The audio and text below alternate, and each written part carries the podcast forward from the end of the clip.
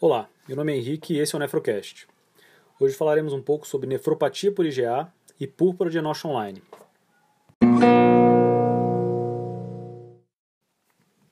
É considerada a glomerulopatia primária mais comum mundialmente, com predomínio na Ásia. Tem predomínio no sexo masculino, 2 para 1, e é raro em negros. Pode ocorrer em qualquer idade, mas tem um pico de incidência na segunda e terceira década de vida, e raramente ocorre após 50 anos. Ocorre uma progressão lenta para a doença renal em mais de 50% dos pacientes num período de 20 a 25 anos. Então, uma média de perda da taxa de filtração glomerular de 1 a 3 ml minuto ao ano. Histologicamente, ela é caracterizada por depósito no glomérulo de imunocomplexos, contendo IgA, com apresentação estrutural de uma glomerulopatia mesangial. A púrpura de Enoch Online é considerada a forma sistêmica da nefropatia por IgA, é caracterizada por vasculite de pequenos vasos, com depósitos predominantemente de IgA, é mais comum na idade inferior a 20 anos e possui aquelas características de púrpura em membro inferior, artrite, artralgia e dor abdominal. A nefropatia por IgA tem uma relação importante com infecções, principalmente da via aérea superior, e alguns relatos até com exercícios intensos. Na distribuição geográfica, é maior na Ásia, no Japão, China e Singapura, em torno de 40% a 50%, França, Itália e Espanha, 20% a 30%, Estados Unidos e Canadá, 15% a 20%, aqui no Brasil a gente tem poucos registros, a maior parte é do registro paulista, de 10% a 20%. Na parte genética, pouco se sabe, mas acredita-se que tem uma história familiar em 10% a 15%, e alterações no cromossomo 6q22-23. A gente não tem biomarcadores, mas fala-se um pouco sobre a dosagem sérica da IgA1 galactosilada como prognóstico, né? você dosar e poder saber. Nos aspectos clínicos, a apresentação clássica dessa nefropatia consiste em hematúria macroscópica, que se manifesta dois a três dias após um quadro infeccioso, habitualmente a faringite, persistindo por aproximadamente 10 dias. Apenas 4 a 13% dos pacientes com a nefropatia apresentam a tríade clássica de hematúria macroscópica, edema e hipertensão, que podem ou não ser acompanhados de perda da função renal. 5% podem apresentar síndrome nefrótica clássica com proteinúria maciça e anasarca. Pode, pode ter manifestação insidiosa com hematúria macroscópica e proteinúria subnefrótica, e 30% dos casos possuem surto hematúrico com dores lombares de fraca intensidade. Na maioria dos pacientes com insuficiência renal, o perfil é de cronicidade da lesão. E alguns pacientes podem ter surto de hematúria com insuficiência renal aguda. Geralmente a lesão histológica é de necrose tubular aguda, mas vale a gente tentar identificar uma, uma possível rapidamente progressiva, né, que é mais grave. Mas no caso de ser uma necrose tubular aguda, a creatina retorna para valores basais em algumas semanas, não, não necessitando de tratamento. Já na pulpa de Enoch online, é mais comum em crianças, porém em adultos é mais grave com uma menor frequência de movimento renal. Apresenta púrpura, geralmente de membro inferior, em 96% dos pacientes, dores abdominais em 48%, sangramento digestivo grave em 11%, artrite em 61% e nefrite em 45% a 85%. A evolução para diálise é de 10% nos pacientes. Então são fatores de mau prognóstico: hipertensão, proteinúria maciça, insuficiência renal, idade avançada, púrpura persistente e presença de mais de 50% de crescentes na biópsia renal. Na parte de exames laboratoriais, eles são inespecíficos. A proteinúria está presente em 90% dos pacientes, com intensidade variável. Em 40% dos casos, ela é inferior a 1 grama em 24 horas, e 5 a 15% atingem níveis nefróticos.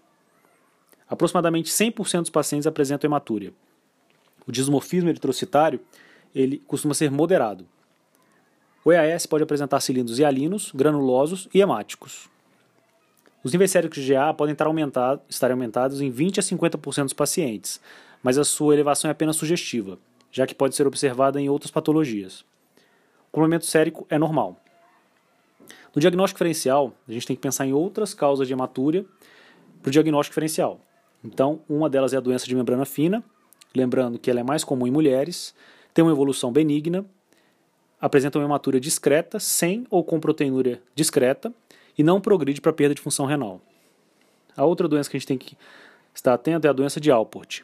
Ela é hereditária, ligada ao sexo masculino, está associada a surdez, alterações no cristalino com lente cone e hematúria. Ela possui um prognóstico ruim com perda da função renal.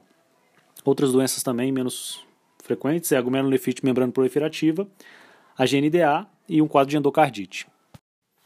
Existem doenças que vêm sendo relacionadas à nefropatia por IgA, podendo ser considerada uma forma secundária.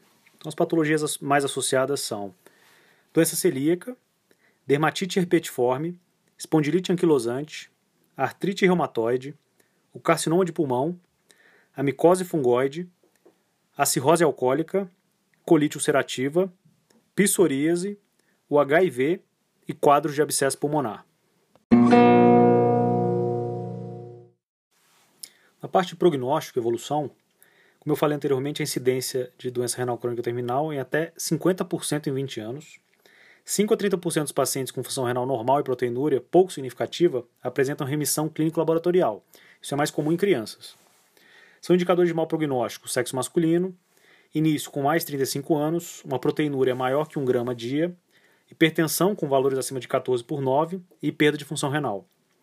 Na biópsia, são indicadores de mau prognóstico um percentual de esclerose glomerular, fibrose intersticial e grande número de crescentes. Na explicação dos mecanismos fisiopatológicos da nefropatia por IgA, existem três teorias. Uma delas é a glicosilação anômala da IgA1, em que os depósitos são constituídos por IgA polimérica ou por imunocomplexos contendo IgA, sendo que a subclasse que predomina nesses depósitos é IgA1 com cadeia leve lambda. Alguns estudos bioquímicos é, de IgA contida nesses depósitos mostram sua composição anômala com predomínio de sítios aniônicos livres e glicosilação insuficiente da molécula. Outra teoria é a formação de imunocomplexos contendo IgA. Então eles acreditam que ocorre uma agregação de moléculas aberrantemente glicosiladas de IgA1 e essa IgA1 com glicosilação insuficiente propicia a formação de agregados entre IgA1 e IgA1 ou IgA1 e IgG. Ocorre também a formação de complexos com IgA e o seu receptor solúvel Fcα-R1 e deposição em mesanjo, e também agregação por IgA com outras proteínas, como formação de complexo com fibronectina, colágeno e laminina.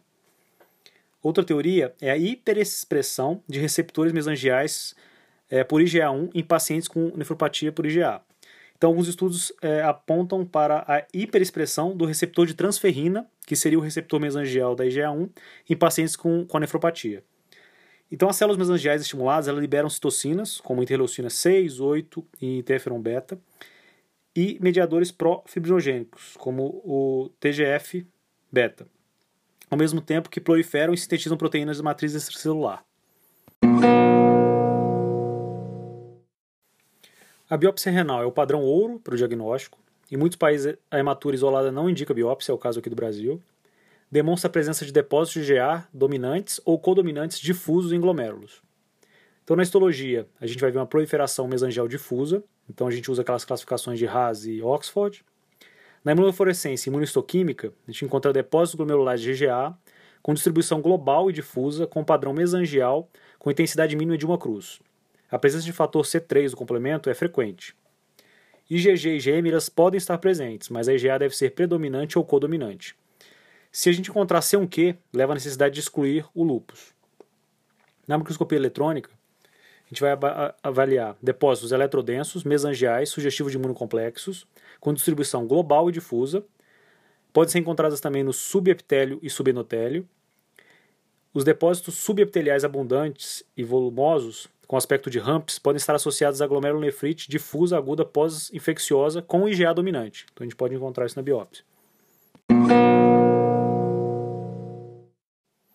Bom, já entrando na parte de tratamento deve-se fazer um controle pressórico restrito, uso de IECA e ou BRA em pacientes proteinúricos, uso de estatina em dislipidemia, perda de peso no caso de obesos e orientações antitabágicas nos fumantes. Pacientes com hematura isolada, função renal normal e com proteinúria ausente ou em valores abaixo de 500 mg ao dia, que muitas vezes nem são biopsiados, eles não têm indicação de tratamento, porém apenas de comorbidades, caso eles tenham. Pacientes com proteinúria persistente, acima de 500 mg ao dia, filtração glomerular normal ou discretamente reduzida, porém que se mantém estável e com alterações discretas ou moderadas na histologia renal, são tratados com intervenções que visam atenuar a progressão da doença renal. Já os pacientes que, apesar do uso de ECA e ou BRA em doses adequadas, persistem com proteinúria ou síndrome nefrótica, que tenham perda progressiva da função renal e demonstram lesões histológicas mais graves, porém sem índice de manifestações importantes, podem se beneficiar do tratamento imunossupressor. Não há marcador específico para monitorização da atividade imunológica da, da IgA. A hematura persistente é, geralmente, um marcador de atividade imunológica, porém não necessariamente doença renal progressiva. Esse achado pode representar uma lesão segmentar necrosante, porém não é indicativo de tratamento mais agressivo. A proteinúria, mais do que hematura isolada, é um marcador de doença mais grave, potencialmente progressiva. É com ela que a gente tem que prestar mais atenção.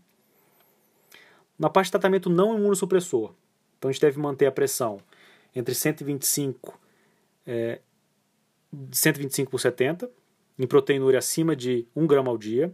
Recomenda-se utilizar IECA e ou BRA. Pode ser usar até a combinação dos dois, mas é ainda controverso e a gente deve utilizar em pacientes proteinúricos mesmo com pressão normal.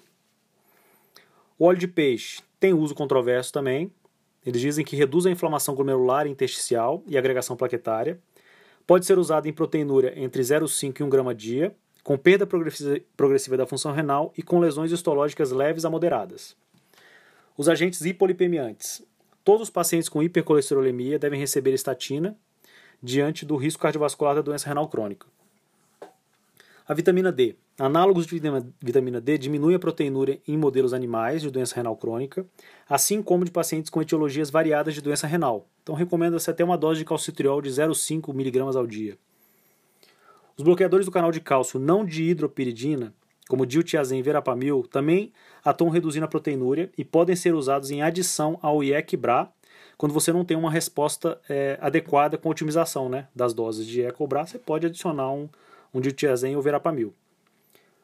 Os IEC e BRA não parecem ser benéficos em pacientes sem proteinúria ou em valores abaixo de 500 mg ao dia. Fala-se também de uma dieta com baixos é, antígenos, né? Então, evitar glúten, derivados de leite, ovos e carnes, porque, na teoria, esses alimentos poderiam ativar o sistema IgA de mucosa.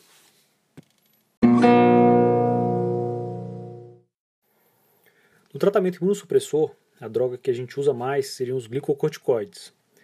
Ele é indicado em evidência clínica e histológica de inflamação ativa, com pouca esclerose glomerular e fibrose intersticial. Eles reduzem a proteinúria e protegem contra a deteriorização da função renal. A duração do tratamento é de 6 a 24 meses em dose plena, no início, e posteriormente em pequenas doses de manutenção. Aqueles pacientes que têm uma evidência muito importante de podocitopatia na biópsia, né, aqueles que têm síndrome nefrótica intensa, instalação aguda, função renal preservada, pouca hematura e histologia com lesões mínimas, que vão se beneficiar mais do uso do corticoide. Ele mostra benefício do uso combinado com IEC-BRA, mas daqueles pacientes que têm taxa de filtração glomerular maior que 50 ml minuto. O CADIGO ele recomenda em pacientes com proteinúria acima de 1 grama a dia, apesar de 3 a 6 meses de terapia otimizada com IEC ou BRA, com controle pressórico adequado, né? E, e taxa de filtração glomerular acima de 50 ml minuto. Então, esses pacientes, segundo o Cadigo, podem receber seis meses de terapia com corticoide.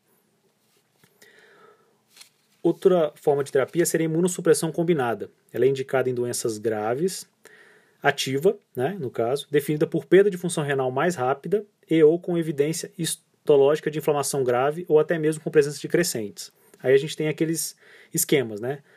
o Ballard Roberts, que ele usa prednisona 40mg ao dia por 2 a 3 meses, seguido de redução até 10mg ao dia ao final de 2 anos. Isso é associado com ciclofosfamida, 1,5mg quilo dia por 3 meses e após você substitui por azatioprina, 1,5mg quilo dia por no mínimo 2 anos. Relato, tem relatos até de 6 anos de uso da azatioprina. Outro esquema que a gente pode usar é o POSI, que usa metilprednisolona, impulsos, com grama EV durante, por 3 dias, nos meses 1, 3 e 5, em adição à prednisona por via oral, na dose de 0,5 mg quilo dia, em dias alternados, associado ou não à zatioprina, naquela dose de 1,5 mg quilo dia por 6 meses. Uma, um outro esquema é o esquema de Mano, que utiliza 6 meses de prednisona oral, iniciando com 0,8 a 1 mg quilo dia por 2 meses, com redução progressiva em 0,2 mg quilo dia por mês nos próximos quatro meses.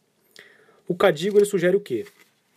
Eles não sugerem o tratamento combinado de corticoide, combinado com ciclofosfamida ou azatioprina em pacientes com nefropatia por IgA, a menos que tenham crescentes com rápida perda da, da taxa de filtração glomerular. Então, eles sugerem não usar terapia imunossupressora em pacientes que tenham a taxa de filtração menor que 30 ml minuto, e, a menos que exista a forma com crescentes e perda rápida da taxa de filtração glomerular. Eles não recomendam o uso do micofenolato e eles é, recomendam tratar é, como uma doença de lesões mínimas é, em síndrome nefrótica quando você tem uma biópsia que mostra características de lesão mínima, mas que tenha depósito de IgA. Então você tem que tratar como lesão mínima. Já na IgA crescêntica, tem algumas, alguns protocolos, um deles é o de Tumlin. Ele usa metilprednisolona EV na dose de 15 mg quilo dia por 3 meses, mais prednisona oral 1 mg quilo dia por 60 dias, seguido por 0,6 mg quilo dia por mais 60 dias, e após 0,3 mg quilo dia por mais 60 dias, e a redução até 10 mg dia por 3 anos. Isso associado à ciclofosfamida em impulsos mensais, na dose de 0,5 gramas por metro quadrado por 6 meses. É a dose padrão, o esquema padrão para glomerulopatia crescêntica. Então, o up-to-date ele diz, inclusive, que a ciclofosfamida ela só é recomendada nas formas crescênticas da nefropatia por IgA. Então, basicamente, a gente vai tentar tratar com medidas é, conservadoras, sem imunossupressão. Caso tenha indicação, a gente vai iniciar com corticoide. E em formas em que tem uma inflamação muito importante, em formas principalmente com crescentes, a gente pode associar uma é, imunossupressores como azatioprina, ciclofosfamida naqueles esquemas. Para finalizar, vou falar algumas coisas que eu achei interessante aqui. É, tem alguns estudos falando sobre o uso da budesonida. Né? Eles falam que os linfócitos B da mucosa, da mucosa localizada na placa de pé são postulados como sendo a fonte da produção aberrante da IgA1 galactosilada e tem sido implicada na patogênese da doença. Então, eles têm desenvolvido uma formulação oral de liberação direcionada da budesonida, desenvolvida para liberar a droga na região iliocecal, onde essas placas de pé são, são localizadas. Então, alguns estudos promissores com as doses de 8 a 16 mg foram realizados com boas respostas, mostrando uma redução da proteinúria e estabilização da creatinina, mas ainda precisam de mais estudos para avaliar isso aí. Outra coisa interessante a gente falar é no caso da gestação. Então, geralmente é bem tolerado em pacientes com nefropatia por IgA e que tenham a taxa de filtração glomerular normal ou próxima do normal. Ocorre um maior risco de perda da função renal quando você tem uma taxa de filtração menor que 70 ml minuto, hipertensão descontrolada ou doença artério arteriolar ou túmulo intersticial severa na biópsia.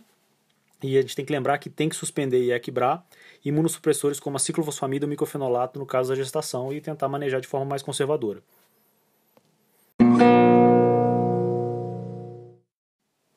Bom, eu encerro por aqui esse podcast. Espero que vocês tenham gostado e até a próxima.